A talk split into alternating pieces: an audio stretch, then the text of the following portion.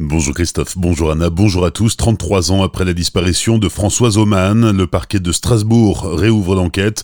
Dans cette affaire qui date de 1987, le suspect numéro 1 s'appelait Jean-Marc Reiser, comme dans l'affaire Sophie Le Tan, mais faute de preuves, Reiser a été acquitté en 2001.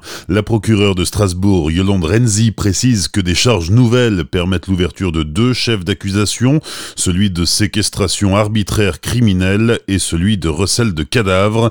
Par ailleurs, la famille de Sophie Le a rencontré hier la juge d'instruction en charge de l'affaire. La magistrate a confirmé que le corps retrouvé en octobre dans la forêt de Rossheim était bien celui de Sophie et qu'il avait été découpé à certains endroits. Pour l'instant, le corps n'a toujours pas été rendu à la famille qui espère la fin prochaine des investigations et l'ouverture d'un procès début 2021. Enfin, la Cour de cassation doit se prononcer aujourd'hui sur la requête en nullité formulée par les avocats de Jean-Marc Reiser et qui avait été rejeté par la Cour d'appel de Colmar le 17 novembre dernier. La mobilisation des avocats contre la réforme des retraites ne faiblit pas. Hier, une cinquantaine de robes noires se sont rassemblées devant le palais de justice de Colmar. Une dizaine de fonctionnaires du personnel judiciaire étaient aussi présents. Dans le même temps, une grande manifestation nationale avait lieu à Paris. Selon la police, le cortège comptait 10 000 avocats venus de toute la France. Leur grève dure depuis bientôt un mois. Aujourd'hui, les avocats colmariens doivent décider de la poursuite ou non de leur mouvement.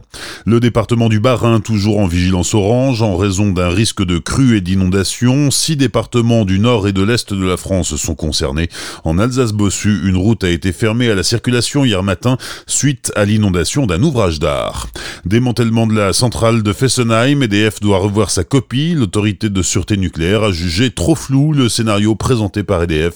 La compagnie d'électricité a jusqu'au 30 avril pour préciser son organisation et améliorer le niveau de détail, notamment sur l'évaluation des risques et la gestion des déchets radioactifs.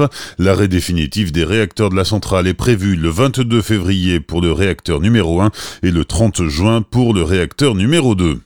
Les obsèques d'Emile Young, elles étaient célébrées hier après-midi en la cathédrale Notre-Dame de Strasbourg. Un millier de personnes étaient venues rendre hommage au chef alsacien, décédé la semaine dernière à l'âge de 79 ans.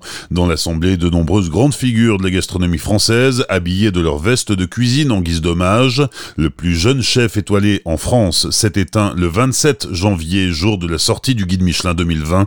Son établissement, le Crocodile, a eu trois étoiles sur sa façade de 89 à 2002.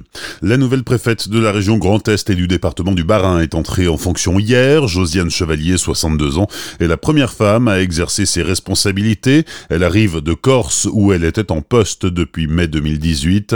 Un peu plus d'un mois après les violences du Nouvel An à Strasbourg, la sécurité publique sera le premier grand dossier sur lesquels elle devra plancher.